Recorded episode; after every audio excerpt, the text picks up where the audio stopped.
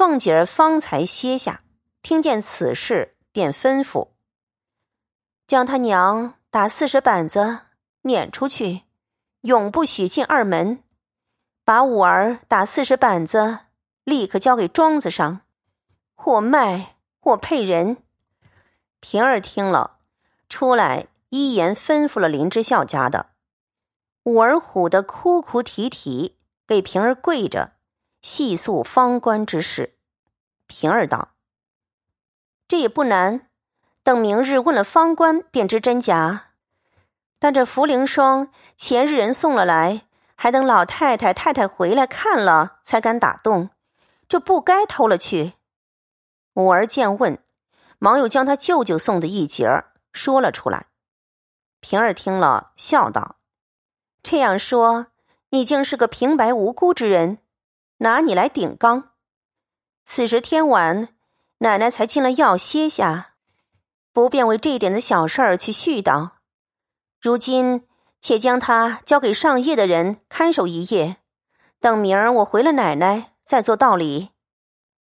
林之孝家的不敢违拗，只得带了出来，交与上夜的媳妇们看守，自便去了。这里五儿被人软禁起来。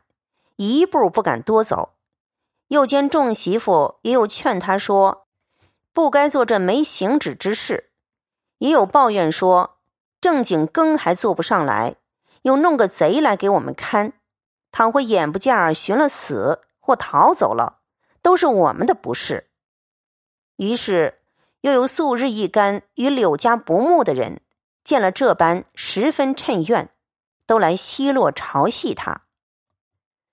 这五儿心内又气又委屈，竟无处可诉。其本来怯弱有病，这一夜思茶无茶，思水无水，思睡无亲枕，呜呜咽咽，直哭了一夜。谁知和他母女不和的那些人，巴不得一时撵出他们去，唯恐次日有变，大家先起了个清早。都悄悄的来买转平儿，一面送些东西，一面又奉承他办事简断，一面又讲述五儿母亲素日许多不好。平儿一一的都应着，打发他们去了，却悄悄的来访袭人，问他可果真方官给他录了。袭人便说：“录却是给了方官。”方官转给何人，我却不知。袭人于是又问方官，方官听了，虎天跳地，忙应是自己送他的。方官便又告诉了宝玉，宝玉也慌了，说：“路虽有了，若勾起茯苓霜来，他自然也实供；若听见了是他舅舅门上得的，他舅舅又有了不是。”岂不是人家的好意，反被咱们陷害了？因忙和平儿记忆，路的事虽完，然这霜也是有不是的。好姐姐，你叫他说也是方官给他的就完了。平儿笑道：“虽如此，只是他昨晚已经同人说是他舅舅给的了，如何又说是你给的？况且那边所丢的路。”也是无主，如今有赃证的白放了，又去找谁？谁还肯认？众人也未必心服。晴雯走来笑道：“太太那边的路再无别人，分明是彩云偷了，给环哥去了。你们可瞎乱说。”平儿笑道：“谁不知是这个缘故？但今玉串急得哭，悄悄问着他。”他若应了，玉串也罢了，大家也就混着不问了。难道我们好意兜揽这事儿不成？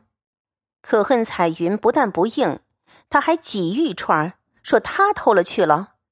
两个人窝里发炮，先吵得何府皆知。我们如何装没事人？少不得要查的。殊不知告失盗的就是贼，又没赃证，怎么说他？宝玉道。也罢，这件事儿我也硬起来，就说是我唬他们玩的，悄悄的偷了太太的来了，两件事都完了。袭人道：“也倒是件阴质事，保全人的贼名儿。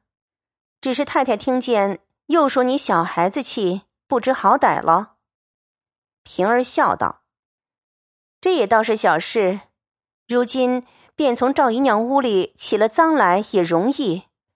我只怕又伤了一个好人的体面。别人都别管，这一个人岂不又生气？”我可怜的是他，不肯为打老鼠伤了玉瓶。说着，把三个指头一伸。袭人等听说，便知他说的是探春。大家都忙说：“可是这话，竟是我们这里硬了起来的为是。”平儿又笑道：“也须得把彩云和玉串两个业障叫了来，问准了他方好，不然他们得了意。”不说为这个，倒像我没了本事问不出来，翻出这里来完事儿。他们以后越发偷的偷，不管的不管了。袭人等笑道：“正是，也要你留个地步。”平儿便命人叫了他两个来说道：“不用慌，贼已有了。”玉钏先问贼在哪里，平儿道：“现在二奶奶屋里。”你问他什么应什么，我心里明知不是他偷的，可怜他害怕，都承认。这里宝二爷不过意，要替他认一半儿，我倒要说出来，但只是这做贼的素日又是和我好的一个姊妹，窝主却是平常，里面又伤了一个好人的体面，因此为难，少不得央求宝二爷应了。大家无事，如今反要问你们两个，还是怎样？若从此以后大家小心存体面，这便求宝二爷应了；若不然，我就回了二奶奶，别冤屈了好人。彩云听了，不觉红了脸，一时羞恶之心感发，便说道：“姐姐放心，也别冤了好人。”也别带来了无辜之人伤体面，偷东西原是赵姨奶奶央告我再三，我拿了些与环哥是情真，连太太在家我们还拿过，个人去送人也是常事。我原说嚷过两天就罢了，如今既冤屈了好人，我心也不忍。姐姐竟带了我回奶奶去，我一概应了完事。众人听了这话。一个个都诧异，他竟这样有肝胆。宝玉忙笑道：“彩云姐姐果然是个正经人，如今也不用你应，我只说是我悄悄的偷的，哄你们玩儿。如今闹出事来，我原该承认，只求姐姐们以后省些事儿，大家就好了。”彩云道：“我干的事儿，为什么叫你应？死活我该去受。”平儿、袭人忙道：“不是这样说，你应了，未免又叨腾出赵姨奶奶来。那时三姑娘听了，岂不生气？竟不如宝二爷应了，大家无事。且除这几个人，皆不得知道这事儿，何等的干净。但只以后，大家千万小心些就是了。要拿什么，好歹耐到太太到家，哪怕连这房子给了人。”我们就没干系了。彩云听了，低头想了一想，方依允。于是大家商议妥帖，平儿带了他两个并方官往前边来，至上夜房中叫了五儿，将茯苓霜一结，也悄悄的教他说系方官所赠。母儿感谢不尽。平儿带他们来至自己这边已见林之孝家的带领了几个媳妇，押解着柳家的等候多时。林之孝家的又向平儿说：“今儿一早押了他来，恐园里没人伺候姑娘们的饭，我暂且将秦显的女人派了去伺候。姑娘一并回明奶奶，她倒干净谨慎，以后就派她常伺候吧。”平儿道。秦显的女人是谁？我不大相熟。林之孝家的道：“她是园里南饺子上夜的，白日里没什么事儿，所以姑娘不大相识。高高孤怪，大大的眼睛，最干净刷利的。”玉串道：“是了，姐姐，你怎么忘了？她是跟二姑娘的思琪的婶娘，思琪的父母虽是大老爷那边的人。”他这叔叔却是咱们这边的。平儿听了，方想起来，笑道：“哦，你早说是他，我就明白了。”又笑道：“也太派急了些。如今这事儿八下里水落石出了，连钱儿太太屋里丢的也有了主，是宝玉那日过来和这两个业障要什么的，骗这两个业障怄他玩。”说太太不在家，不敢拿，宝玉便瞅他两个不提防的时节，自己进去拿了些什么出来，这两个业障不知道，就唬慌了。如今宝玉听见带来了别人，方细细的告诉了我，拿出东西来我瞧，一件不差。那茯苓霜是宝玉外头得了的，也曾赏过许多人，不独园里人有。连妈妈子们讨了出去给亲戚们吃，又转送人；袭人也曾给过方官之流的人，他们私情各相来往也是常事。前儿那两篓还摆在议事厅上，好好的原封没动，怎么就混赖起人来？等我回了奶奶再说。说毕，抽身进了卧房，将此事照前言回了凤姐一遍。凤姐道。虽如此说，但宝玉为人不管青红皂白，爱兜揽事情。别人再求求他去，他又搁不住人两句好话，给他个炭篓子带上，什么事他不应承？